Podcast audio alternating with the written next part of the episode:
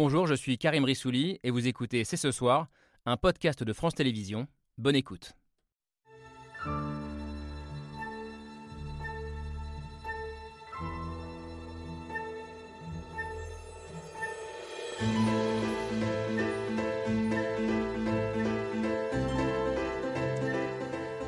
Bonsoir à toutes et à tous, soyez les bienvenus sur le plateau de C'est ce soir.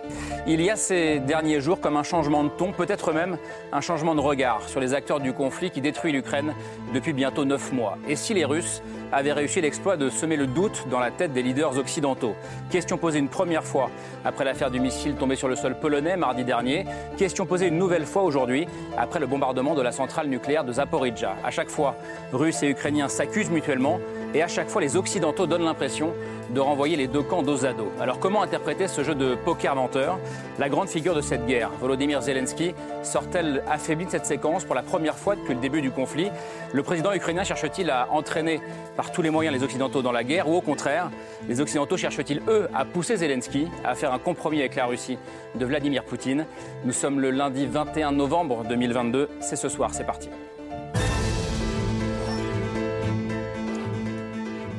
C'est ce soir avec Laure Adler. Bonsoir ma chère Laure. Et avec Camille Diao. Bonsoir Camille. Avec nous ce soir au 272e jour de guerre déjà. Euh, deux grandes voix ukrainiennes que je suis très honoré de, recevoir sur ce plateau, que nous sommes très honorés de recevoir sur ce plateau. Euh, bonsoir Constantin Sigov. Soyez le bienvenu. Euh, philosophe, directeur du Centre européen à l'Université de, Kiev, ou Kiev, vous dites Kiev je pense. Kiev. Kiev. Et grand amoureux de la France. Vous êtes de passage à Paris ce soir, mais vous avez fait le choix de rester vivre en Ukraine depuis le début de cette guerre. Je crois chez votre frère, avec votre fils de 25 ans, votre mère de 93 ans, euh, dans un appartement protégé par des sacs de sable. Euh, et si vous êtes ici ce soir, c'est pour témoigner, pour nous raconter euh, ce moment que vous qualifiez dans ce livre de tournant historique pour l'Europe, livre qui est une conversation avec la journaliste du Figaro, Laure Mandeville, et qui s'appelle Quand l'Ukraine se lève, la naissance d'une nouvelle Europe. Plateau 5 étoiles ce soir, puisque j'accueille aussi l'un des plus grands écrivains ukrainiens, Andrei Kourkov. Bonsoir. Bonsoir. Soyez le bienvenu, traduit partout dans le monde, dans une trentaine de langues, je crois, 36, si mes chiffres sont 42. exacts. 42, allez. 6 depuis que j'ai préparé cette émission.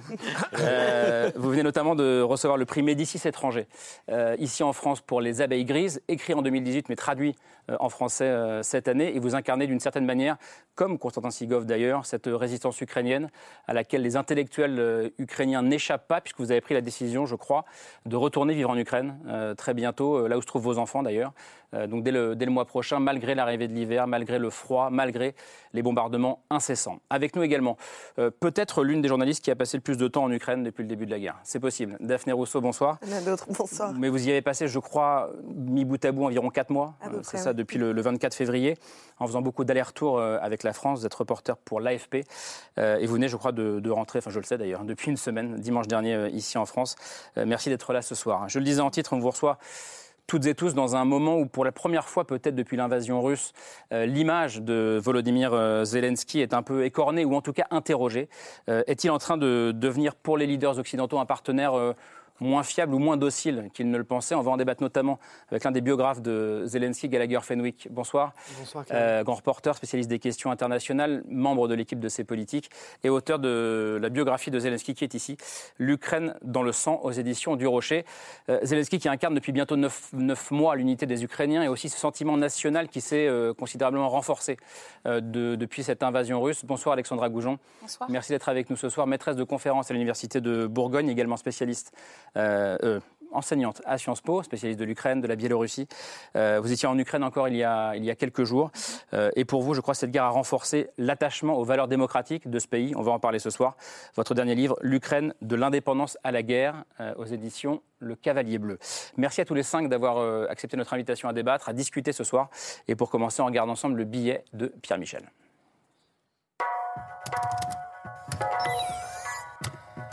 L'hiver est là, le froid aussi. En Ukraine, certains se posent une question partir ou rester Et pour tout le monde, comment résister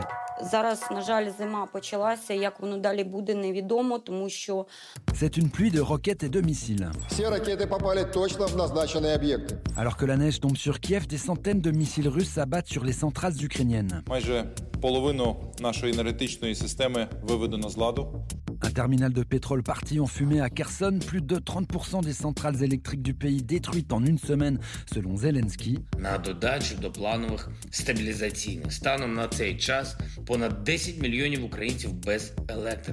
Des millions de personnes, mais en fait beaucoup plus selon le chef du centre de recherche de l'énergie. 45-47% э, of all consumers in Ukraine.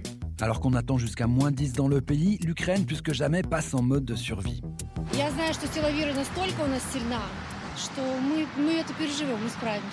Résister, ça veut dire d'abord endurer. Pas d'électricité, pas de chauffage, pas d'eau non plus. Dans leurs abris, ils s'éclairent à la bougie.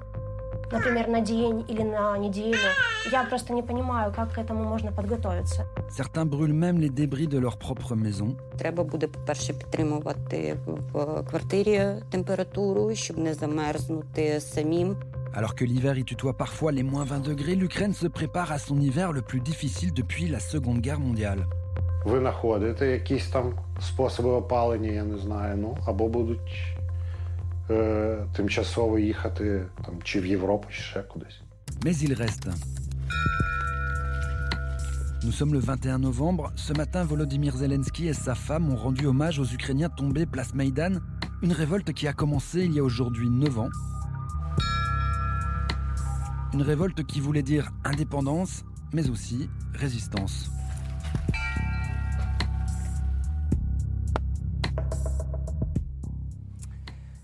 Pierre Michel le disait à l'instant dans son, euh, billet, euh, sa formule c'était euh, résister, ça veut dire endurer.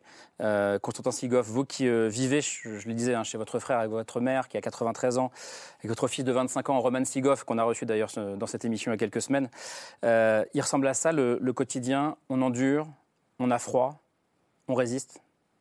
Oui, je viens de parler au téléphone avec ma mère. elle a, sous les trois plaides, elle a pris l'ouvrage qu'elle a dédié à mon père. Euh, il dit c'est la batterie la plus solide euh, parmi euh, tous les moyens d'être chauffé. Euh, je- crois que euh, les neuf ans après la révolution, la révolte euh, à Kiev et à travers l'Ukraine, qu'on appelle Maïdan, euh, donc le jour de la dignité et de la liberté, c'est l'énergie extraordinaire qui vient de l'intérieur. L- L'énergie qu'on ne soupçonnait pas. On était aussi. Même très- vous, vous ne le soupçonniez pas?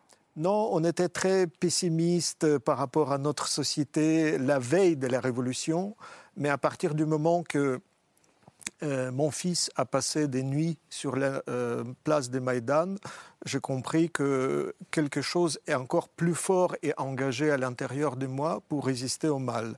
Et depuis, on a l'expérience que nous sommes enterrés par les gens qui font impossible. Les Ukrainiens ont fait l'impossible après 24 février, et je crois que nous allons, nous sommes engagés de faire impossible, à savoir renforcer encore plus la solidarité de, de l'Europe, de tout entière. Andrei Kourkov, on a vu, hein, et vous, le disiez d'ailleurs, euh, on parle de, l'hiver qui s'installe, de moins 10, parfois dans certaines régions moins 20 degrés.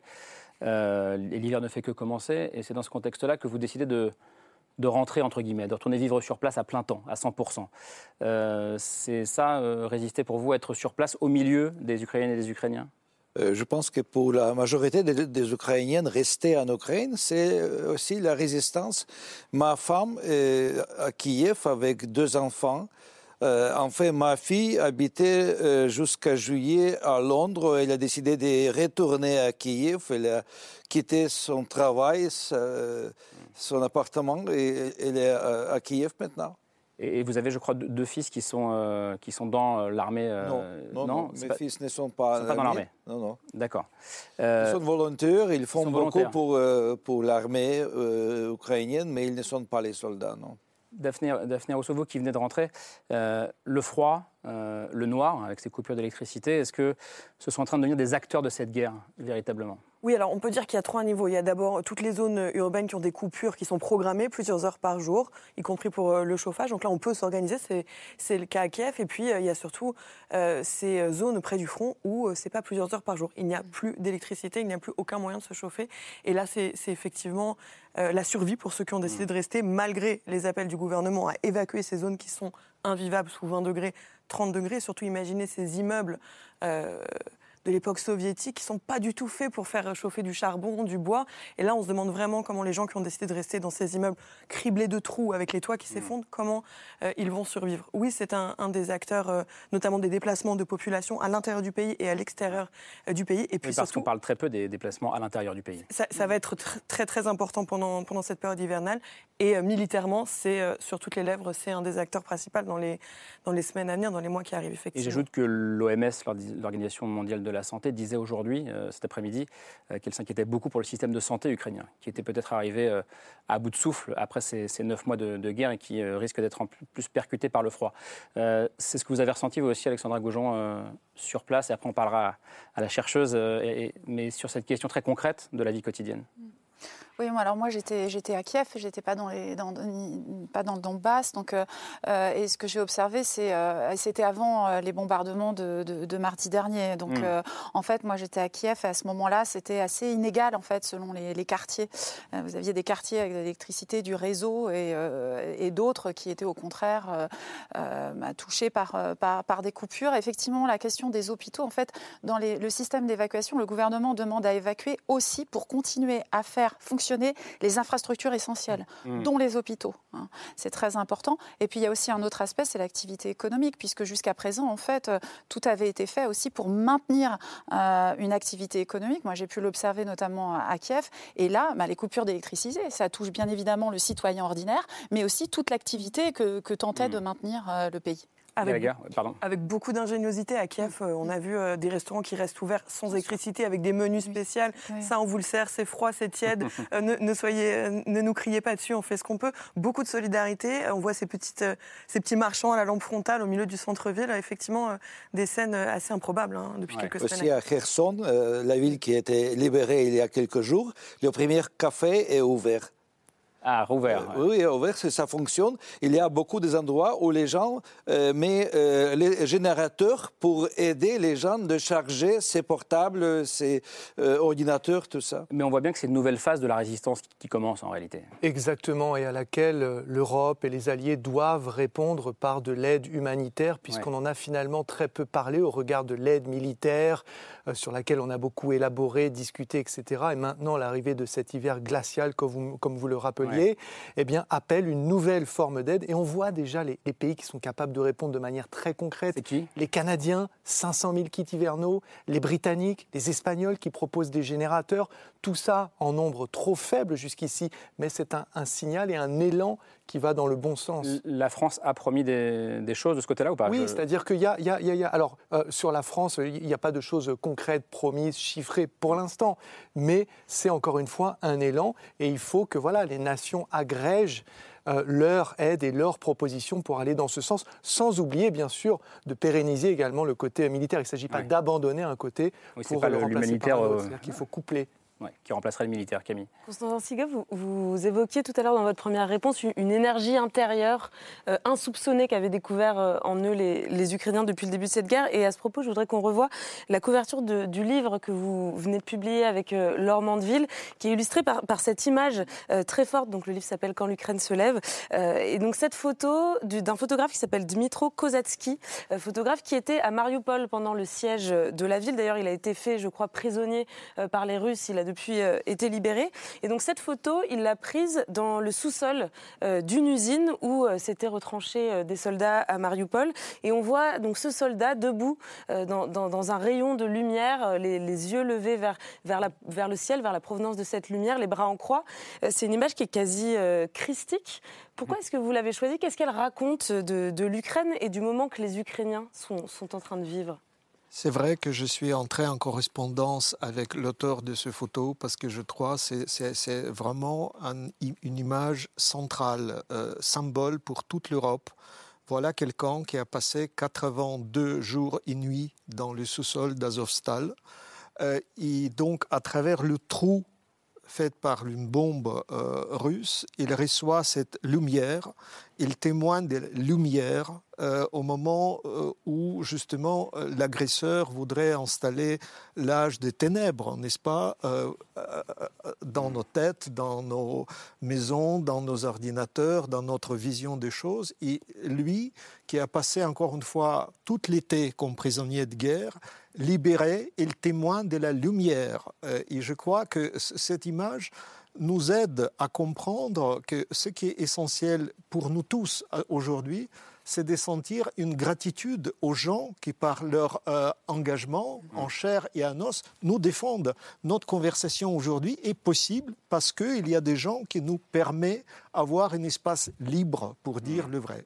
Et vous avez une expression, vous parlez de résistance churchillienne. Oui, je crois que voilà l'image. Encore une fois, euh, ce n'est pas du tout un chef d'État mais c'est quelqu'un qui incarne le courage nécessaire pour tous les chefs d'État de notre continent. Donc c'est l'image envoyée, à mon avis, à tous les chancelleries, à tous les parlements, pour dire le vrai, pour reconnaître que l'État terroriste ne peut pas nous intimider et nous diviser. C'est ça qui est l'essentiel. Et à mon avis, cet courage, il, il peut venir d'une femme et d'un homme, donc était quelqu'un qui était inconnu jusqu'à aujourd'hui. Ça fait penser à ce que vous disiez, euh, Gallagher Fenwick, dans votre biographie de, Zelensky. Euh, il doit passer de Chaplin à Churchill. Oui, tout à fait. Alors ça, c'est une référence à, la capacité de, Zelensky euh, à exprimer des idées très fortes avec des mots simples et à incarner dans sa parole ce pourquoi l'Ukraine se bat. Quand il prend notamment au 9e anniversaire à la fois de la révolution de 2004, mais celle de l'Euromaïdan à l'hiver 2013, et qu'il dit euh, qu'il faut se souvenir que l'Ukraine se bat euh, non pas pour des lopins de terre, mais pour la dignité, Hmm. pour la liberté. Ça renvoie à ce que vous disiez, M. Sigoff, euh, à l'instant. Et quand il dit pareillement que les Russes peuvent venir, ils peuvent tout tuer, mais ils ne pourront pas tuer euh, l'Ukraine. Ce sont effectivement des formules très euh, churchilliennes. Et pour boucler la boucle, Camille, vous parliez de cette image christique. Il faut se rappeler que le discours russe kremlinien, en tous les cas, il a évolué, puisque maintenant il parle de désataniser l'Ukraine. Et voilà par quoi Constantin Sigov choisit de, répondre en fait à cette. C'est un homme libre. C'est un homme libre qui nous invite justement à ne pas baisser les bras. Et la conclusion du livre, j'ai appelé Qu'est-ce qui nous aide à ne pas baisser les bras ensemble? Vous avez une formule que je trouve assez euh, fascinante et j'aurais que vous m'expliquiez, Constantin Sigov. Vous dites euh, on est en train de vivre le passage historique de l'homo soviéticus à l'homo dignus, euh, donc de l'homme soviétique à l'homme digne. C'est ça, c'est ça qui se joue en ce moment? Absolument, absolument. Si vous voulez, à partir du moment que les Ukrainiens ont voté le 1er décembre 1991 hmm. pour l'indépendance du hmm. pays, on a vraiment dit on veut sortir de l'Égypte soviétique, c'est-à-dire du pays d'esclavage selon les métaphores bibliques, puisqu'on en parle. Et je crois que ce passage, cette sortie du passé esclavagiste, parce que le régime soviétique, vraiment, c'était l'esclavage au sens mental du terme, et nous voyons combien encore des millions de gens sont prisonniers de cette idéologie. Donc je crois que euh, l'idée d'appeler cette révolution de la dignité, c'est le projet anthropologique, c'est l'homme digne qui respecte la dignité de l'autre. Euh, mm. avec toute l'altérité, avec euh, toutes les différences, qui ouvrent l'espace pour euh, les gens des, autres cultures, l'autre langue, l'autre religion, l'autre identité. Et l'espace des Maïdans, c'était ça. Hmm. L'espace de la dignité et de la liberté des autres. Vous êtes d'accord avec ça, euh, André Korkov Oui, oui, je, évoqué, je veux évoquer qu'il y a quelques jours, Poutine a dit que les habitants des régions qui sont déjà inclus dans la constitution euh, russe, c'est-à-dire Zaporizhzhia, Kherson, Donbass, oui, ils, deviennent automatiquement les citoyens russes. C'est-à-dire, euh, personne ne va les demander s'ils veulent ou non. Hmm. Ils sont traités déjà comme les esclaves. Ouais. Moi, j'avais une question pour vous en tant qu'écrivain. André Kourkov, vous l'avez très bien raconté dans Les Abeilles Grises, là, qui vient d'être récompensé par le prix Médicis étranger. C'est en quoi l'invasion de l'Ukraine par l'armée russe a-t-elle euh, euh, solidifié l'élan du peuple ukrainien, qui, on le sait, est constitué de différentes ethnies, de différentes langues, de différentes civilisations? Y a-t-il un seul peuple ukrainien maintenant? Oui, Poutine a aidé à créer la nation politique ukrainienne. En fait, c'est vrai, il y a des Tatars de Crimée qui sont ukrainiens et qui sont maintenant persécutés parce qu'ils restent ukrainiens. Euh, dans la Crimée annexée. Il y a 33 000 Hongrois d'Ukraine qui sont ukrainiens. Il y a des soldats euh, hongrois euh, sur le front. Il y a une vingtaine de nationalités. En fait, les premières victimes civiles de cette guerre étaient les russophones grecs de Mariupol, parce qu'il y, avait, euh, il y a une grande population grecque euh, Mm. sur la côte des mers d'A- d'Azov. Vous-même, André Korkov, vous êtes, euh, vous êtes né à Leningrad, euh, Saint-Pétersbourg euh, aujourd'hui. Vous, êtes, euh, vous écrivez en russe. Oui. Euh, et vous avez une formule que je trouve fascinante. Vous dites Je suis un russe ethnique, je suis devenu un Ukrainien politique. Oui. C'est quoi un Ukrainien politique? Oui, c'est quelqu'un qui appréciait la liberté plus que la stabilité, parce que pour la euh, communauté société russe, stabilité, c'est la priorité. Liberté n'est pas très importante. Ils sont en en fait rejeté euh, toutes les libertés pendant 22 ans de, de Poutine au pouvoir. Pour les Ukrainiens, c'est impossible, pas acceptable, parce que tu, tu, tu veux euh, être entendu, tu as des idées, tu euh, es prêt de défendre tes idées, tu es prêt de défendre ta liberté. Tu, tu peux être libre seulement si ton pays euh, reste libre. Et c'est euh, la motivation des Ukrainiens qui, qui sont partis tout de suite au début de la guerre Se comme battre. volontaires à l'est et au sud du pays. Et devenir un, un Ukrainien politique, comme vous le dites, ça passe aussi par la langue. Alors vous, vous, vous a- enfin, votre langue maternelle, euh, c'est le russe, comme Oui. pour beaucoup euh, d'Ukrainiens euh, d'ailleurs. Vous, vous racontez que vous avez décidé d'apprendre l'ukrainien à l'adolescence par curiosité, parce que vous vous intéressiez à, à beaucoup aux langues en général. Et, et vous dites que à cette époque-là, donc dans les années 70, cette langue ukrainienne, c'était une langue qui était méprisée, qu'on associait aux petits peuples, euh, aux paysans, et que même pour vous qui vous y intéressiez en, en soi, en tant que langue, euh, bah, c'était à, à peu près impensable que d'écrire en ukrainien, que de faire de la littérature en ukrainien. Donc la question que je me, je me posais, c'est est-ce qu'aujourd'hui, maintenant que vous êtes devenu un ukrainien politique, est-ce que vous envisagez d'écrire vos prochains romans, vos prochains livres en langue ukrainienne? Roman, non. Mais j'ai déjà écrit un livre non-fiction en D'accord. ukrainien, en fait sur l'histoire euh, de Abbé Pierre et Emmaüs International, parce que je suis membre d'Emmaüs Ukraine. D'accord. J'écris et publie mes livres pour les enfants en ukrainien. Mais pour Mais roman, la littérature, pour la fiction, j'ai besoin de ma langue maternelle parce que c'est la langue ma- euh, génétique. Je peux jouer avec la langue. Euh, L'ukrainienne reste euh, une langue apprise. Je parle sans accent ukrainien. Et, je, défends, je pense qu'il faut que les représentants de toutes les ethnies euh, apprennent ukrainien, peuvent parler ukrainien parce qu'il faut respecter la langue principale euh, du pays. Mais euh, personne ne peut prendre de moi le droit pour ma langue maternelle.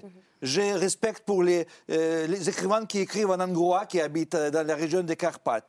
Euh, J'adore euh, la culture euh, des Tatars de Crimée, mais c'est aussi c'est une partie des grandes cultures ukrainiennes. C'est une question fondamentale, la question linguistique, Alexandra Gaujon. Et vous dites d'ailleurs, souvent on la comprend mal.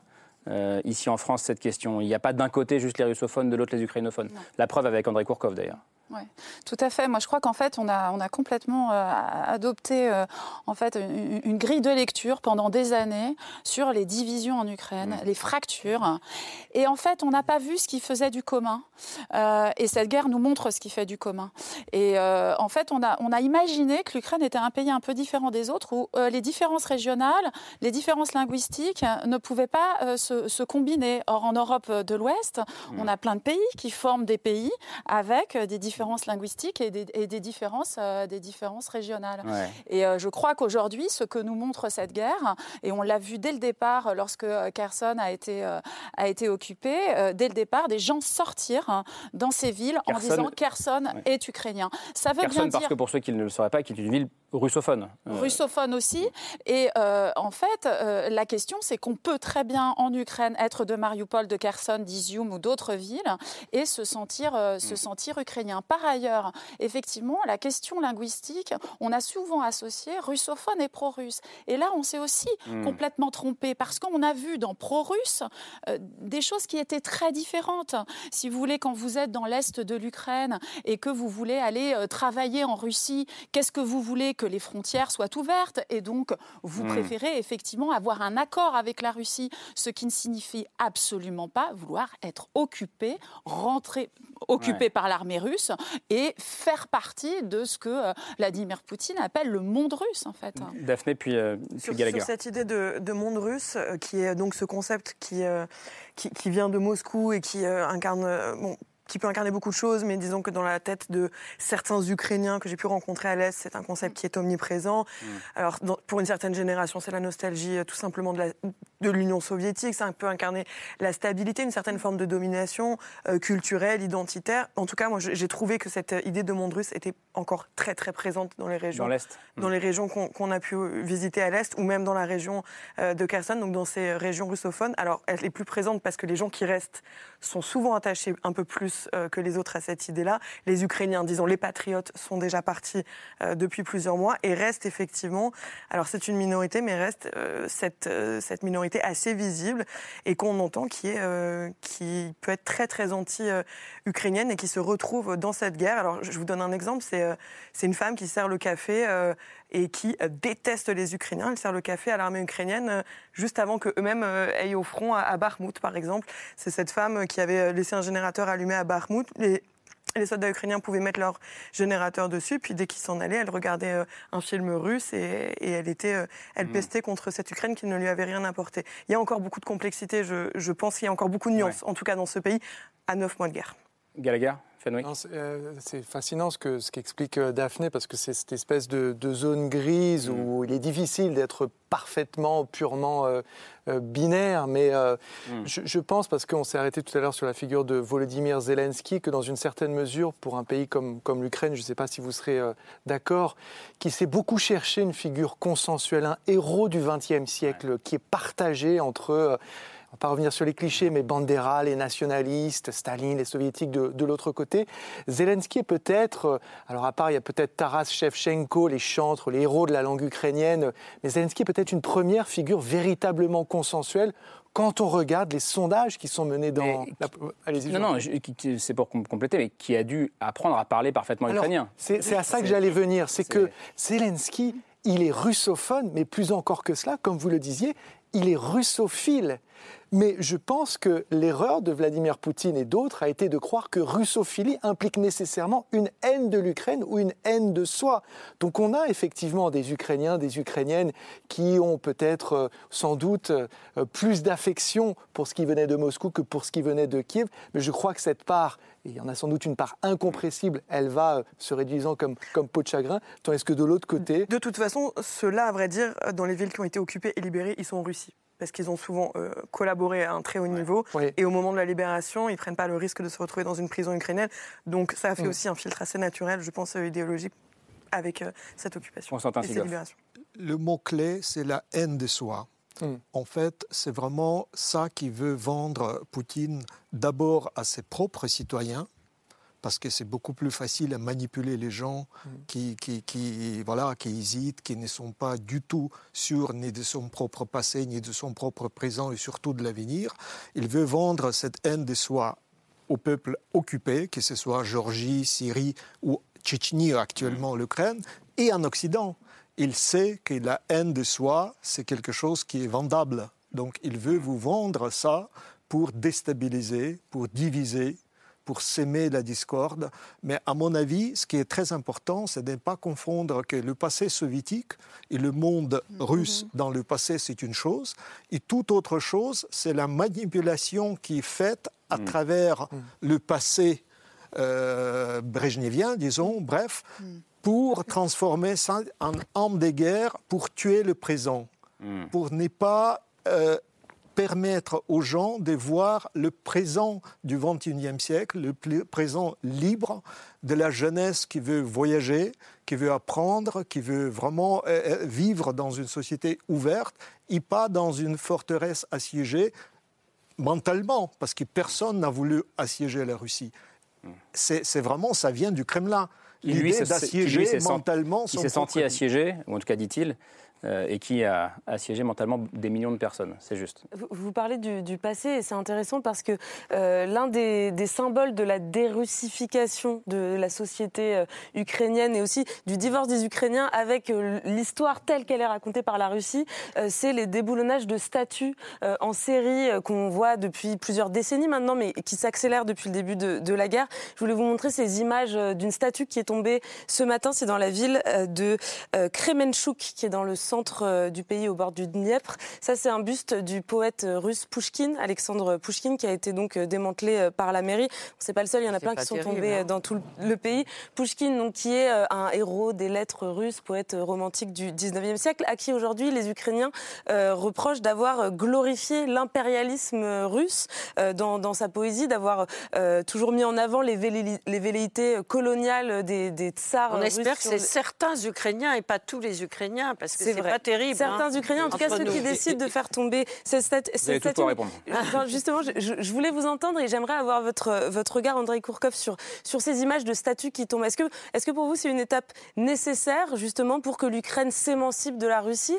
Est-ce est qu'il n'y a pas un risque d'un excès inverse qui serait que, que les Ukrainiens euh, décident d'effacer complètement aussi le, passé, l'histoire commune qu'ils peuvent avoir avec leurs voisins russes? comme ça, les événements comme ça étaient provoqués par M. Poutine qui a instrumentalisé Pushkin, Dostoïevski, Turgenev, et pratiquement la littérature classique euh, russe participe dans la guerre contre l'Ukraine.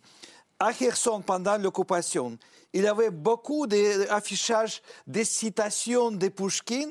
Euh, que Kherson est une belle ville d'empire russe et les choses comme ça. Mm. Les bibliothécaires euh, russes, au début de la guerre, ont reçu la lettre instruction du ministère de la Culture pour organiser les actions pour soutenir l'armée russe en Ukraine.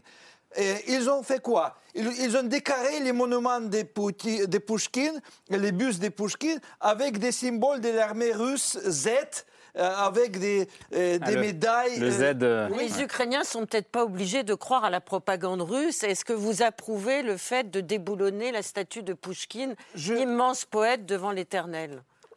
Pour ce moment, il faut cacher tous les Pouchkines d'Ukraine. Ils, peuvent revenir dans 30, dans 30, ans, 4 ans. dans 30 ans ou dans 4 ans? Dans 30 ans. Est-ce que, vous, est-ce que vous pouvez me donner quelques noms des poètes euh, classiques euh, ukrainiens qui n'ont pas de statues de bustes en Ukraine. Euh, Pushkin avait 2000 rues hmm. dans les villages et dans les villes en Ukraine, partout nommées après lui. Il n'y a, il n'y a pas jusqu'à aujourd'hui des rues nommées après... On va mettre un autre buste d'un poète ukrainien alors. Non, pas du tout, pas du tout. Vous... Mais pourquoi pas, cela dit Oui, pourquoi pas mais, pourquoi, par exemple, pourquoi il n'y a, il, n'y a pas de traduction en français de la littérature classique ukrainienne? Il n'y en a pas assez. Pourquoi? Pourquoi? Pourquoi, pourquoi, pourquoi d'après vous? Parce que euh, les, Français pensaient et pensent très souvent qu'il n'y a pas de culture ukrainienne. C'est que les, culture russe qui viennent d'espaces post-soviétiques vous êtes l'incarnation de la culture ukrainienne alors que vous êtes russe. Non, mais, je ne suis pas quelqu'un classique. Je parle de la littérature du 18e, 19e siècle. Des contemporains de Dostoevsky et de, et de Pushkin. On va l'apprendre. Alexandra Goujon. Oui, alors il, y a, il y a à Paris, à Saint-Germain-des-Prés, un square Shevchenko. Euh, donc, on, Shevchenko. On dit qui est Shevchenko pour ceux qui nous regardent Oui, qui est un, on en a parlé Taras Shevchenko, qui est un, qui est un poète euh, ukrainien euh, du début du, du 19e siècle et, qui, et, et dont enfin, il existe beaucoup de monuments à Shevchenko dans toutes les villes euh, d'Ukraine. Moi, j'étais allée euh, en, Ukraine fin avril, euh, début mai, et, commençait ce processus de dérussification, désoviétisation d'abord, je tiens à le rappeler, hein, plutôt, c'est-à-dire tous les symboles de la période soviétique. Et quand j'interrogeais un certain nombre de, de personnes, ils me disaient un petit peu ce que vient de dire Andrei Kourkov, c'est-à-dire, mais en fait, que Pushkin soit dans certaines villes où il est allé. Pourquoi pas? Mais en fait, il existe dans de nombreuses villes, je pense notamment à Jitomir, et euh, j'ai comme ça une, collègue qui me dit mais, mais, pourquoi en fait il y aurait une statue de Pushkin à Jitomir où il n'est jamais allé? Hmm. Et donc en fait, les Ukrainiens se sont effectivement rendus compte qu'ils avaient beaucoup plus de statues, de noms de rues, euh, d'écrivains, d'artistes russes. Euh, d'ailleurs, comparativement, visiblement, il y en a même plus en Ukraine qu'ailleurs dans les ex-républiques soviétiques, et qu'il y a très très peu d'auteurs ukrainiens euh, qui sont, au contraire, mis en valeur et, mis en valeur, honorés. Constantin Sigov sur cette question qui est passionnante, je trouve. Là, nous parlons de la lettre, mais il faut discerner les esprits. on est en train de nous libérer des idoles ce sont les idoles installées pendant la période soviétique. Ce sont les idoles de Lénine. Pouchkine, ce n'était pas une idole de la euh, période soviétique. le jubilé de Poutine, de euh, Poutine. non, non, lapsus. Oui, parce que, parce que derrière les monuments, on voit l'ombre de Poutine. Hmm. Je crois que c'est ça qui fait aux gens de réagir ainsi. On voit l'ombre de Poutine dans les statues installées pendant la période impériale. Et, à mon avis, euh, une chose est claire, que chaque écrivain pourrait être utilisé manipulé, mis dans les sauces. Instrumentalisé. Staline a fêté le jubilé des, Pouchkines en 1937, l'année du purge, l'année vraiment des massacres euh, total. Alors, ça a été dans les mêmes sauces. Hmm. Et les gens comme euh, Pasternak, Chalamov et des autres étaient effrayés par ça. Donc, au lieu de parler des Mandelstam tués par euh, le régime de Staline, on, on, on, essaye de nous faire honte qu'on ne veut plus des idoles. L'autre histoire, c'est de regarder la poésie, et euh, analyser les, œuvres, etc. Mais il ne faut pas mélanger les, discours. Il faut aussi discerner. On, peut aussi voir ces euh, démantèlements, déboulonnage pardon, de, de statuts comme une réponse culturelle à une guerre euh, d'éradication culturelle de la part de Poutine. Oui, euh, euh, Vladimir Poutine, il, a militarisé l'histoire et, la culture. Et il se sert de ses attributs pour faire la guerre à l'Ukraine, pour faire disparaître l'Ukraine avec ses attributs à elle. Donc son histoire et sa culture. Donc il faut bien comprendre que quand il s'installe à, à Kherson, à Mariupol, peut parler de Mariupol. Vous pouvez répondre à cette photo par celle du, du, monument à, la mémoire de l'Holodomor que les Russes ont L'Holodomor, la grande famine. Grande famine euh, euh, organisée 20, par 20 millions de morts. Euh, ouais, de plusieurs millions de morts. 4 millions. 5 millions, pardon. Il y en a tellement que personne ne s'accorde. Mais oui, c'est en tout cas plusieurs millions de morts. Millions.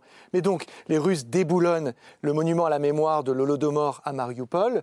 Et, donc, ce que j'allais dire, et, la Ils installent les statues de Staline. Exactement. Mais donc, donc il, faut montrer les statues de Staline installées par les Russes. Oui, mais ce n'est pas une raison, je trouve. non, mais, ce que j'allais dire, si vous voulez, c'est que comme il fait la guerre avec ses attributs, la guerre, c'est sale, il y a des dommages collatéraux, et Pushkin est un dommage, et c'est totalement regrettable, vous avez raison de le souligner.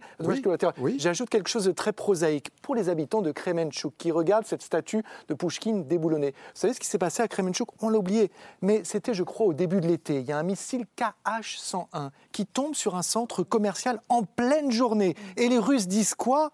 Euh, les Ukrainiens cachaient des munitions et des missiles dans ce centre commercial qu'ils allument, pardonnez-moi l'expression, en pleine journée. Allez expliquer à ces gens-là la grandeur et la beauté de ce qu'écrit Pushkin, alors qu'ils se prennent des missiles gratuitement qui ne tuent que des civils, là où il n'y a aucune cible militaire. Donc oui, il y a des dommages collatéraux hautement collatéraux, hautement euh, regrettables, et ça, ça en fait euh, partie. Il faut espérer que derrière, il y ait Mais un on peut aussi dire qu'il y a des dommages collatéraux hautement plus graves qu'une statue de Pushkin aussi. Oui, mais euh, n'oublions pas que cette guerre est aussi la guerre contre la culture ukrainienne, contre l'identité ukrainienne identité est faite avec la langue, l'histoire et la culture. Hmm.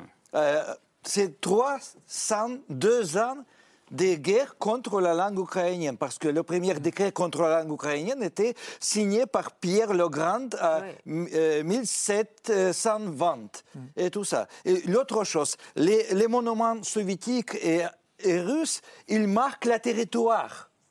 C'est le marquage de territoire culturel, politique, géopolitique. Quel est le poids du passé justement dans l'oppression russe sur la civilisation ukrainienne? Dans votre dernier bouquin qui sort ces jours-ci, L'oreille de Kiev, vous vous situez dans les années 1918. Et déjà, l'URSS voulait écraser l'Ukraine. Pourquoi? Oui. Pourquoi? Parce que euh, les Ukrainiens ont la mentalité individualiste. Et c'était toujours quelque chose de très irritant pour les tsars russes euh, qui ne pouvaient pas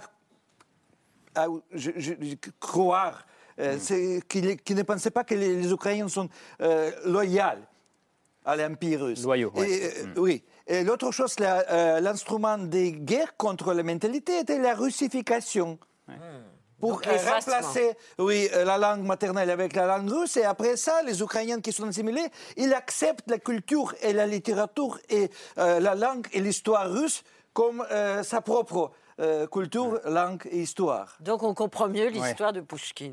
Daphné Rousseau, vous l'avez constaté ça aussi sur le terrain, cette volonté de beaucoup d'Ukrainiens de dérussification Oui, avec des, conflits intimes et des, choses au quotidien qui sont difficiles à vivre. C'est, euh, je pense à, cet ami ukrainien dont le père se forçait à parler ukrainien alors qu'il le parle très mal, et son fils qui le rabrouait écris-moi des SMS en ukrainien, ça ressemble à rien. Ce qu'il lui envoyait, il s'énervait parce qu'il ne se comprenait plus.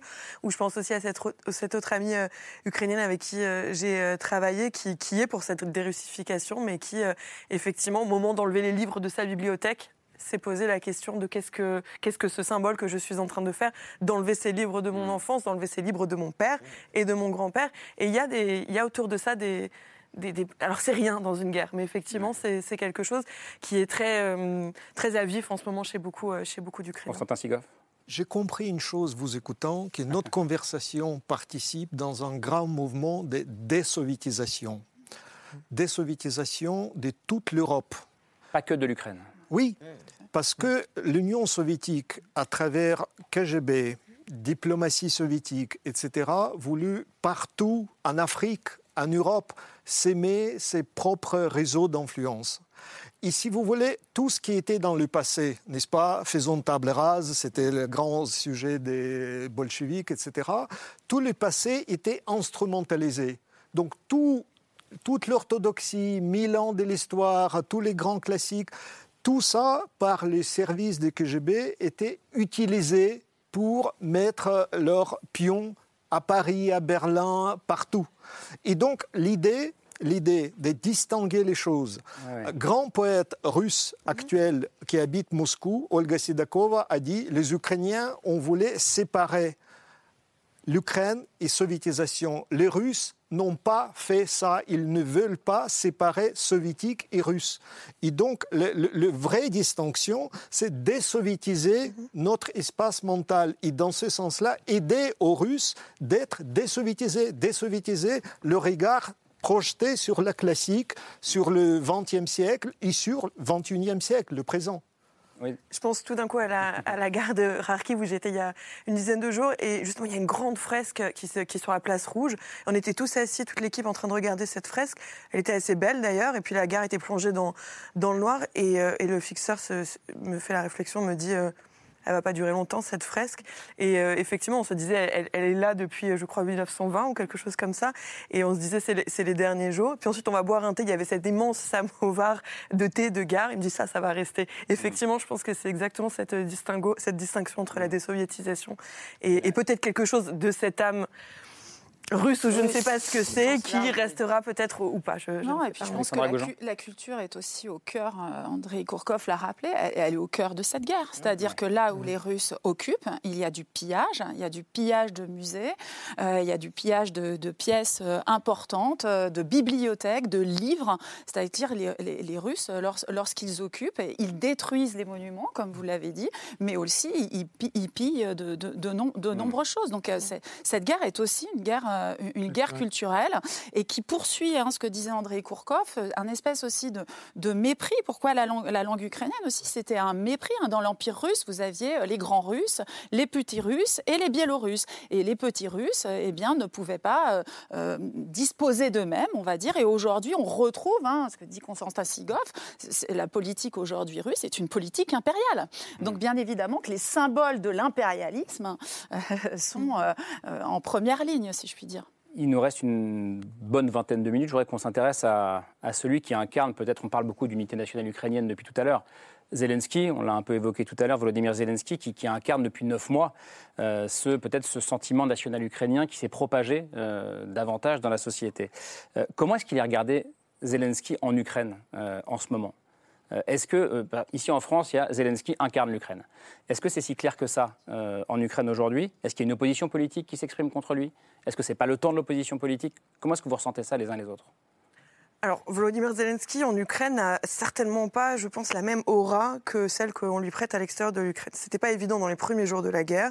Ni dans les premières semaines. Je pense qu'au bout de neuf mois, tous ceux qui sont allés en Ukraine récemment et, mes camarades beaucoup mieux placés que moi mais pour, vous allez tous répondre. pour, le dire, euh, peuvent le confirmer. Alors il y a un, effacement volontaire de, de, Volodymyr Zelensky qui ne veut pas incarner. Il n'y a pas un homme avec un t-shirt Zelensky en Ukraine aujourd'hui. Et vous n'en trouverez pas. Il n'y a pas un magnet sur un frigo ni sur une voiture avec Zelensky dessus. C'est une volonté de ne pas avoir cette incarnation, d'avoir une horizontalité, une union euh, du peuple sans, sans, aucun culte de la personnalité. Donc en Ukraine, il y a, il y a un peu plus d'effacement de, de la figure Volodymyr Zelensky. Par ailleurs, il y a beaucoup de gens qui n'avaient euh, pas voté pour lui et qui, même si aujourd'hui il fait figure de chef de guerre, continuent à émettre des, réserves euh, politiques. La démocratie et la vie politique ukrainienne ne s'est pas arrêtée euh, le 24 février. Ça, c'est une première chose. Et puis, on voit que le vrai héros de cette guerre, c'est pas Zelensky pour les Ukrainiens, c'est son armée. Et ça, c'est absolument l'incarnation, c'est l'armée. Alors la blague aussi, c'est on a on a euh, un héros euh, en Ukraine, on a deux héros en Ukraine, c'est Zelensky et, la brigade des chiens sauveteurs, parce que voilà, les gens préfèrent avoir des, magnets avec les chiens sauveteurs de, l'armée ukrainienne euh, et tous ces symboles mignons et de l'armée chez eux plutôt que, Zelensky. Et il y a quand même à l'intérieur de ça, même si on voulait cette anonymisation et cette, ce grand élan autour de, du concept de la mobilisation et de l'armée, mmh. il y a quand même des figures militaires qui commencent à, tirer leur épingle du jeu. Ça, c'est de plus en plus clair ces dernières semaines et c'est quelque chose vraiment à surveiller je pense, dans les mois qui arrivent en Ukraine. André Kourkov, vous n'aviez pas voté Zelensky, je ne sais pas, je ne vais pas trahir le secret des urnes.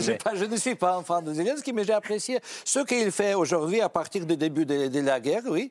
Il est un vrai, euh, on peut dire, euh, euh, euh, Churchill ou Che Guevara. Il, va remplacer en fait euh, Che Guevara sur le t-shirt. Ça c'est possible. En, Europe c'est possible. En Europe déjà. Oui, oui. beaucoup. oui. Mais, mais c'est vrai, le général euh, Zaloujny, qui est le chef d'armée, il est soutenu par 80% des Ukrainiens, 85 et Zelensky par 60. C'est aussi beaucoup. C'est très beaucoup pour et le Zaloujny est sur les t-shirts. Oui, ah, et Zaloujny est sur le t-shirt. Il n'y a, pas un Français, il a pas un Français qui le connaît. non, euh, vous n'êtes pas euh, comme les autres, Galaga. Euh, non, même question à Constantin Sigov. Ça va venir, vous allez découvrir encore Il a fait la couverture de magazine Zaloujny. Comment vous regardez l'évolution du personnage Zelensky Écoutez, la guerre change tout le monde. Euh, je crois que tout le monde, moi aussi, euh, tous mes collègues à l'université, euh, chaque citoyen ukrainien a changé. et parfois, il y a des évolutions absolument imprévisibles. Par exemple, euh, je connais des femmes qui enseignaient dans mon université et qui sont devenues des combattantes. Donc, si vous voulez, il y a des trajectoires euh, tout à fait extraordinaires. Je crois que, effectivement, puisqu'on en parle, il a beaucoup évolué, mais euh, il, faut placer ça dans un contexte proprement ukrainien. Mmh. C'est la société qui respecte beaucoup le réseau horizontal. Mmh l'initiative. Tout le Maïdan, euh, lui, il n'était pas sur le Maïdan. On ne s'est pas vu. Moi, je n'ai pas vu sur le Maïdan. Euh, il était comédien à l'époque, uniquement. voilà. Donc, euh, toutes les sociétés issues après Maïdan, c'est la société civile plus forte et qui n'a jamais peur de l'État. Hmm. donc, si vous voulez, comme disait un écrivain, je préfère le président, donc l'image soit une, plutôt une carte postale et pas des grands euh, images à l'image de Orwell. Donc on n'aura jamais Big Brother qui regarde et qui surveille. On n'aura jamais une société pyramidale. Hmm. Ce qui est beaucoup plus important, c'est de savoir à qui on a vraiment une profonde respect et gratitude. Ma vie était sauvée par les gens qui ont fait sauter le barrage de la rivière Irpigne. Autrement, euh, ma maison était occupée et donc euh, mes proches, ma mère, euh, pouvaient subir les tortures. Donc, si vous voulez, la, décision le 24 février de faire sauter le barrage, une décision très forte qui engage une responsabilité, n'était pas prise par le président de la République. Par qui elle était prise? C'était pris par l'officier local pour protéger la ville et pour barrer la route des chars russes vers Kiev. Donc, hmm. si vous voulez, la possibilité de l'initiative, c'est ça qui distingue l'armée, hmm. c'est ça qui distingue la société civile, et c'est ça qui, à mon avis, va marquer l'avenir aussi pour euh, le développement du pays et les élections à venir. Alexandra Goujon sur ce oui, moi je trouve figure en fait, de Zelensky. alors, et- Zelensky, il a beaucoup communiqué euh, à l'extérieur, il continue de le faire. Il Ouais. a beaucoup communiqué aussi avec sa population. hein. Tous les soirs, il adresse un message à sa population. Mais en fait, je pense que euh, davantage, effectivement, on pense ici souvent que Zelensky porte sa population. Je dirais l'inverse. Mm. En fait, c'est vraiment les réseaux de solidarité euh, issus de Maïdan, hein, ces, ces réseaux de solidarité horizontaux. En fait, Zelensky, il est porté par sa population. Hein, c'est- elle, elle- elle le, elle- elle le soutient aussi et elle lui donne aussi, je pense, euh, ce force courage. sa légitimité. Voilà, ce, ce courage, euh, ce courage et, et- et cette, euh, et- et cet élan. Et il est vrai que de toute façon, en Ukraine, on l'a vu, dès qu'un personnage commence à concentrer trop de pouvoir, on s'en méfie. Et aujourd'hui, il y a euh, pas à la télévision, justement pas euh, forcément de manière visible, mais euh, des personnes pour dire attention, est-ce que Zelensky ne va pas finir par euh, concentrer un peu trop de pouvoir euh, en raison de la guerre, etc. Et là, on peut euh, espérer, en tous les cas, qu'il y aura la vigilance euh, de cette société civile qu'on a vue euh, mais qui à consomme du plusieurs pouvoir reprises. parce que c'est lui qui parle avec euh, Biden, qui parle avec Macron. C'est encore été le cas aujourd'hui, coup de téléphone entre Macron Oui, et, avec et- Macron. et Zelensky. Est-ce que, je le disais en titre, euh, Gallagher Fenwick, euh, on a le sentiment depuis une petite semaine qu'il y a un changement de ton et peut-être même un changement de regard euh, de certains leaders occidentaux sur Zelensky? Est-ce que vous êtes d'accord avec cette analyse ou pas? Euh, à moitié. Euh, je vous expliquer pourquoi. Euh, les Russes, euh, qu'il ne faut pas sous-estimer, ont, ont bien compris que le doute, c'est la première marche vers la défiance. Ils savent qu'ils ne pourront pas nous convaincre avec des théories absurdes, mais à défaut de pouvoir convaincre, ils sèment la confusion. Et la victoire en matière de communication, elle, elle est, elle est marquée justement par ces éventuels doutes, ces moments de ah ben tiens effectivement, si c'était les Ukrainiens qui tiraient sur eux-mêmes en faisant croire que c'est les Russes qui font cela, ça c'est une grande victoire pour eux. Donc il ne faut pas leur donner euh, cette victoire. La réponse à titre de cette émission, peut-on mettre sur un pied d'égalité la parole russe et la parole ukrainienne? Elle est très simple, c'est non. C'est-à-dire que dans le brouillard de la guerre, il y a quand même des vérités fondamentales. C'est-à-dire qu'il y a un agresseur, un agressé. Maintenant, juste pour euh, citer euh, Zelensky et, et revenir à votre question, Karim, il le dit. Je ne suis pas iconique, c'est l'Ukraine qui est iconique. Et donc, quand on cherche à, à personnifier cette question, à se pencher sur Zelensky, ah oui, c'est un homme, il a des défauts, mais on ne soutient pas Zelensky. C'est pas ce type-là qu'on soutient. C'est contre-productif de ma part de dire ça. Je lui ai consacré une biographie. Mais ça n'est même pas l'Ukraine ou les Ukrainiens qu'on soutient. Ce sont des valeurs. C'est un projet de société. On a ouvert sur la révolution de la dignité, la liberté, la démocratie. C'est ça. Donc, euh, sur le regard que des leaders occidentaux portent sur Zelensky, je pense qu'il y a eu de concert du côté des Alliés cette phrase qui a consisté à dire sur l'histoire polonaise écoutez, quelle que soit la provenance de ces projectiles, il y a un agresseur, un agressé. Tout cela est de la faute de la Russie. Juste sur la, sur, sur la culture du doute. euh, Oui, parce que donc, du coup, il y, a, il y a cette fameuse histoire polonaise, donc les, les missiles qui sont tombés euh, du côté polonais de, de la frontière, qui a été un premier exemple de, de cette culture du doute. Ce week-end, il y a eu les bombardements sur la centrale de Zaporizhia, où à nouveau les Russes et les Ukrainiens se sont accusés mutuellement de bombarder le lieu. Et je voulais revenir. ce matin, l'AIEA le, Oui, dit, Grosset. dit, dit, euh, on ne sait pas d'où ça On ne vient. sait pas. Un- oui, il dit c'est insensé. Qui que ce soit, je crois, c'est ça Oui, la oui, phrase. Oui, oui. Et, et donc je voulais, non, mais je voulais, revenir sur un troisième exemple, le dernier avatar justement de, de cette guerre de l'info qui sème un peu le doute dans les esprits. Euh, c'est cette vidéo dont vous avez, j'imagine, tous euh, entendu parler. Euh, donc on, on va pas la voir cette vidéo, c'est parce qu'elle est très violente. Elle a été tournée le 12 novembre dans la région de, de Louhansk. Je vais vous la décrire. On va voir des images fixes. On voit une dizaine de soldats russes qui apparemment sont en train de se rendre aux forces ukrainiennes. Voilà, on les voit sur l'image. Ils sont allongés face contre terre. Quand soudain une silhouette, c'est l'homme que vous voyez à côté du mur, apparaît. Euh, un, échange, un échange de tirs euh, commence. Fin de la vidéo. Puis on a une autre vidéo en parallèle tournée au même endroit qui montre les corps de cette dizaine de soldats russes euh, sur le sol qui ont été exécutés à bout portant et qui baignent dans le sang. Donc pour la Russie, ces images, c'est la preuve que les Ukrainiens ont exécuté sommaire- sommairement des, des prisonniers de guerre en dehors de toutes les lois de la guerre. Les Ukrainiens, eux, expliquent que ces soldats russes ont en fait faim de se rendre pour piéger les forces euh, ukrainiennes. Euh, Aujourd'hui, il y a un article du New York Times qui est sorti, qui a enquêté sur ces images, qui n'a pas vraiment réussi à départager euh, les, deux versions. Mais on, voit bien et on a l'impression qu'il y a quand même quelque chose effectivement qui, a changé de- depuis les débuts de la guerre. Euh, Daphné Rousseau, en fait, vu d'Occident, il y a quelques mois encore, la parole ukrainienne n'était absolument jamais remise en cause face à la parole russe. Et là, eh bien, aujourd'hui, on se demande presque qui des deux camps fait de, de la désinformation. Est-ce qu'il n'y a pas un tournant euh, autour de ça? Alors, pour avoir été en Ukraine avant même le, début de, de, la guerre, en tout cas à l'AFP, on a toujours une vigilance. Euh, particulière à, voilà, à constater ce qui est, ce qui est la vérité et à, s'arrêter euh, aux faits. Euh, par exemple, je me, je me, souviens au tout début de la guerre, les Ukrainiens montraient les prisonniers de guerre russes sans avoir immédiatement compris que la Convention de, de Genève l'interdisait. C'était une image en fait assez catastrophique pour eux. Ensuite, ils ont arrêté de le faire sur sur cette, sur cette sur ce qui peut se passer et entacher euh, le combat noble et le combat d'agresser euh, de l'Ukraine. Effectivement, c'est une guerre. Il y a des tirs qui sont croisés, notamment pour l'interception des missiles. Il y a des risques que ces missiles retombent quelque part.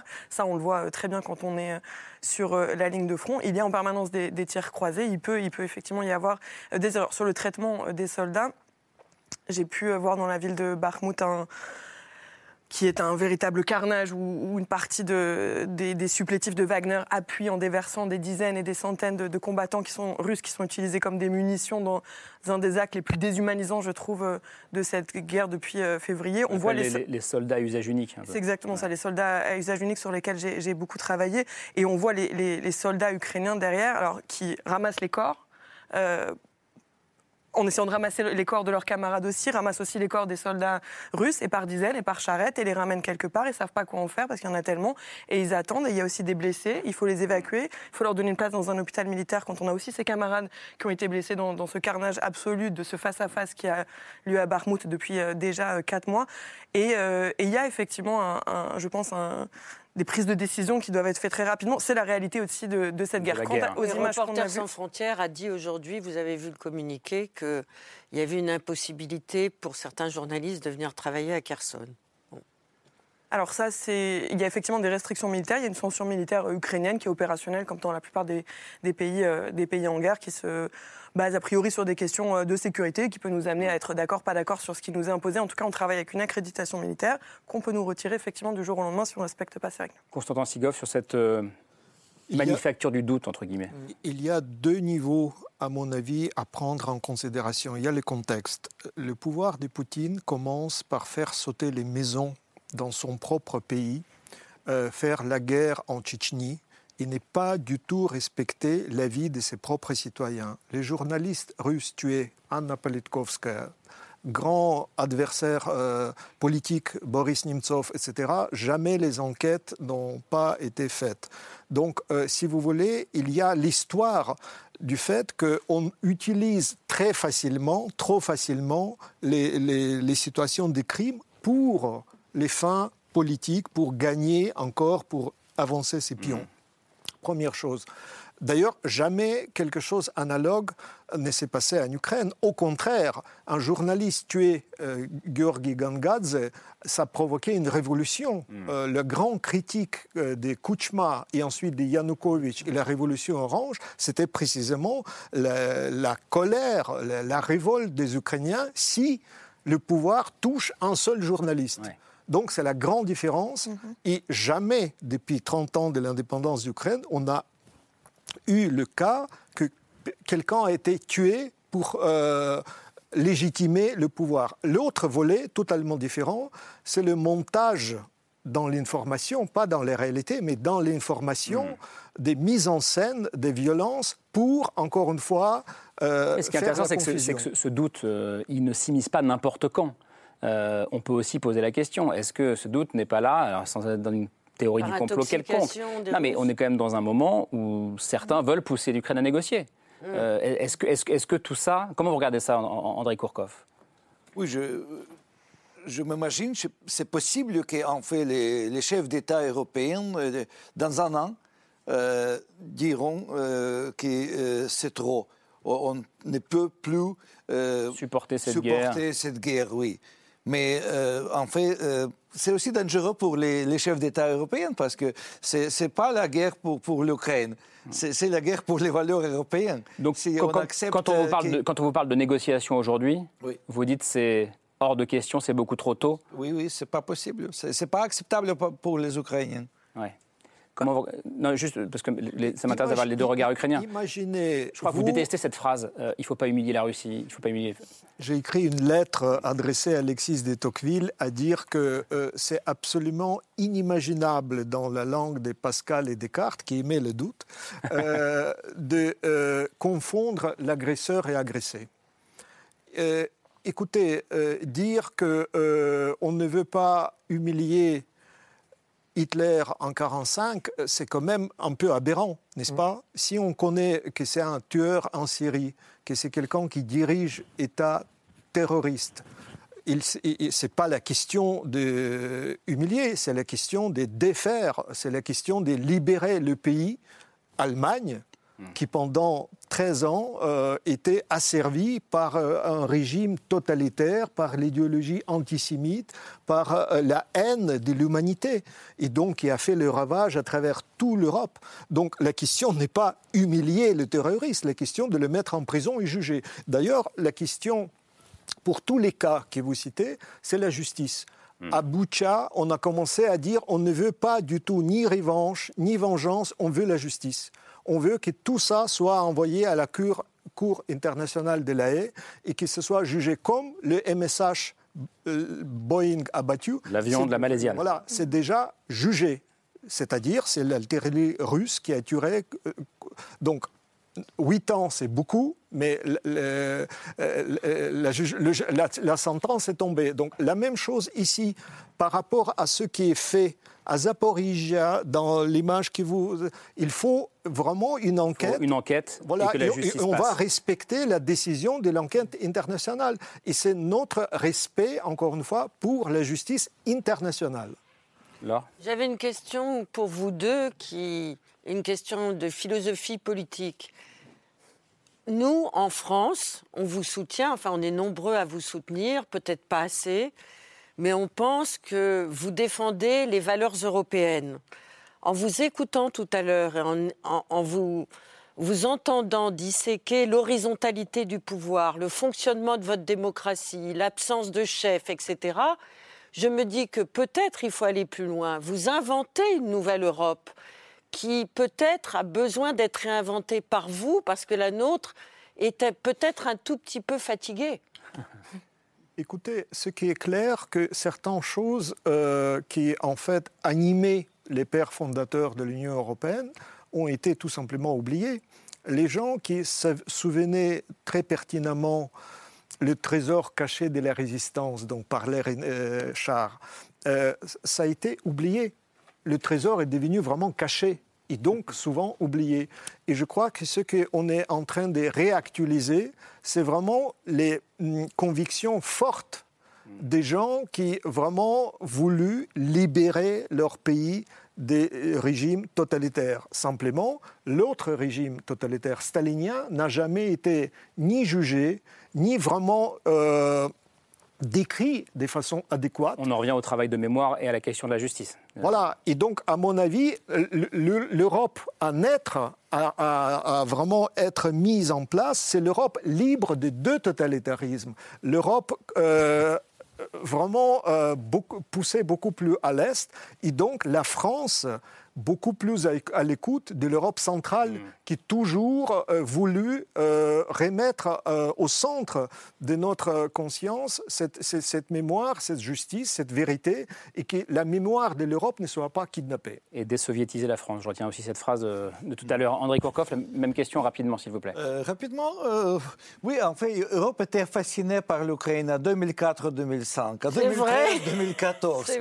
Et, et pendant cette guerre, parce que la société ukrainienne est très jeune, très dynamique.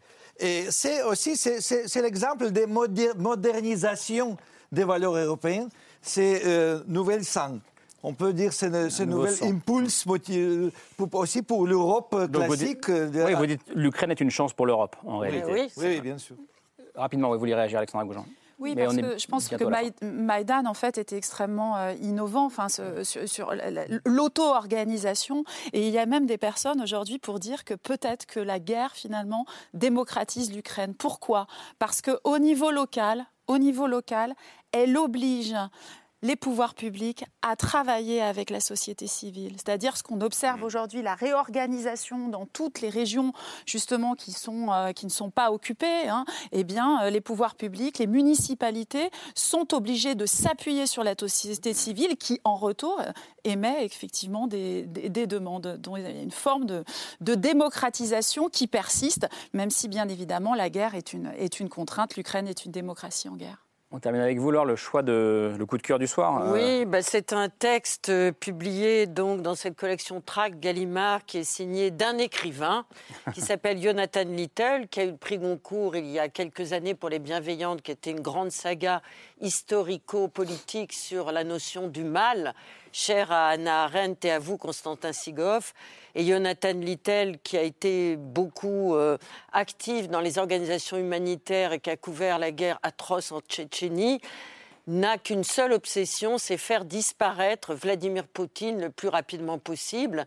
À l'intérieur de cet ouvrage euh, savamment écrit et argumenté, il dit que euh, Vladimir Poutine est l'unique responsable de ce qui arrive en Ukraine, mais de ce qui arrive aussi dans le monde entier avec les conséquences de l'invasion en Ukraine par l'armée russe.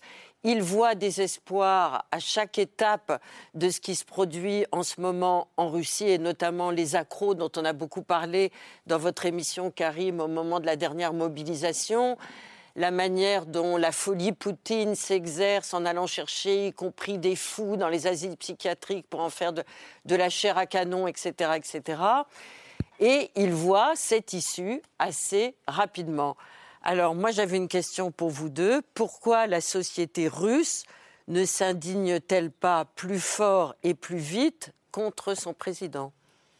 J'ai la même question à la société russe, en fait. Et je suis euh, surpris qu'un pays avec 140 millions d'habitants, avec une histoire de dissidence dans le temps soviétique, avec des dissidents comme Valery Novodvorsk, Andrei Sakharov et les autres, n'a pas produit seule voix euh, internationale euh, en Russie ou à l'étranger comme immigrant qui chaque jour peut parler aux Russes euh, sur cette guerre, peut protester contre l'agression euh, euh, russe en Ukraine. Ça va venir peut-être. Pourquoi Pourquoi Pourquoi Parce Bah, que- S'ils nous regardent, on leur demande. non Ben, Vous, vous aimez euh, les livres, euh, Laure. Vous avez reçu ici quelqu'un qui a répondu à votre question, Yegor Gran, Z comme zombie, Oui, oui, qui, ça- qui- qui raconte très bien dans ce merveilleux livre l'asservissement, l'abêtissement euh, d'une population qui est littéralement euh, zombifiée et à laquelle on a soustrait toute appétence pour le politique, la résistance politique en tous les cas. Pour conclure, parce qu'on est déjà en retard, Constantin Sigoff. Le régime soviétique durait pas 13 ans, mais 70 ans. Euh, et après, poutinisme, c'est vraiment la lobotomie de la société russe. Donc euh, la société russe doit pas seulement être désoviétisée, mais aussi dépoutinisée. Mhm. Et c'est aussi euh, le processus nécessaire, encore une fois, pour toute l'Europe. Je crois que le moment est venu de nous libérer des gens qui repré- représentent l'esprit de Schröder, Berlusconi, etc. Vraiment des, des- des gens euh, asservis par euh, cette idole. Il y en a je- encore beaucoup, d'après vous, y compris en France? Euh, malheureusement. Malheureusement, j'ai l'impression que la honte d'appartenir, même dans le passé, à- aux, vassals, euh, à cette idéologie poutiniste, à cette, euh, je dirais, vodka toxique, à cette mélange de vodka et bière, de l'empire, de l'impérialisme, etc. Il faut finir avec les impérialismes en Russie. Il faut vraiment euh, nous libérer des, des- des choses qui- qui sont très toxiques. Et ça concerne pour vous la classe politique, intellectuelle, médiatique? Écoutez, euh, c'est à vous de juger mieux, mais je crois que euh, certain retard dans euh, dire vrai, dans l'appeler chat en chat, dû au fait qu'il y a cette inertie. Et je crois qu'il y a un nécessaire processus de libération des paris aussi, euh, de cet esprit-là, de cette dépendance. Berlin a beaucoup fait des erreurs pour se libérer des dépendances énergétiques, n'est-ce pas? Gazprom, Nord Stream, etc. Paris peut faire encore plus pour toute l'Europe pour être libéré mentalement de cette dépendance des grandeurs impériales, des fausses grandeurs, pour vraiment revenir à Homo dignus, à la dignité de chaque citoyen en France, en Europe et en Ukraine. Merci pour cette conclusion. Euh, vraiment, c'était un plaisir et c'est pour faire ce genre d'émission qu'on fait ce métier aussi. Donc vraiment, merci beaucoup euh, à tous les cinq. Daphné Rousseau, vous repartez peut-être bientôt en Ukraine. C'est à voir avec votre employeur, l'AFP. Euh, merci en tout cas d'être venu euh, ce soir. Alexandra Goujon, je rappelle le titre de votre dernier livre, euh, Ukraine de l'indépendance à la guerre. Il est là, mais en tout cas, il est sur les écrans. édition Le Cavalier Bleu, merci beaucoup.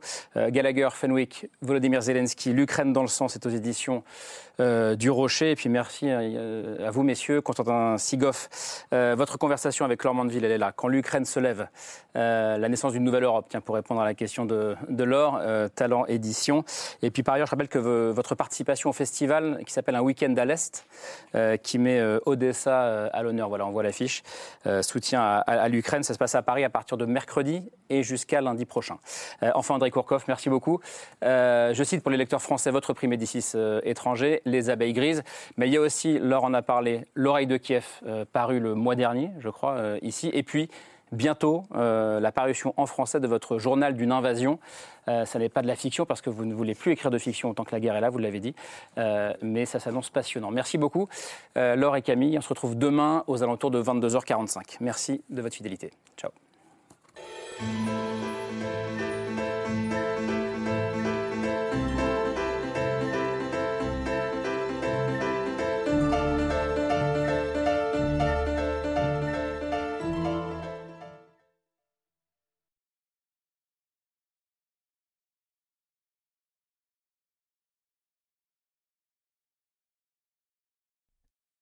C'était C'est ce soir, un podcast de France Télévisions.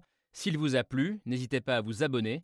Vous pouvez également retrouver les replays de l'émission en vidéo sur France.tv.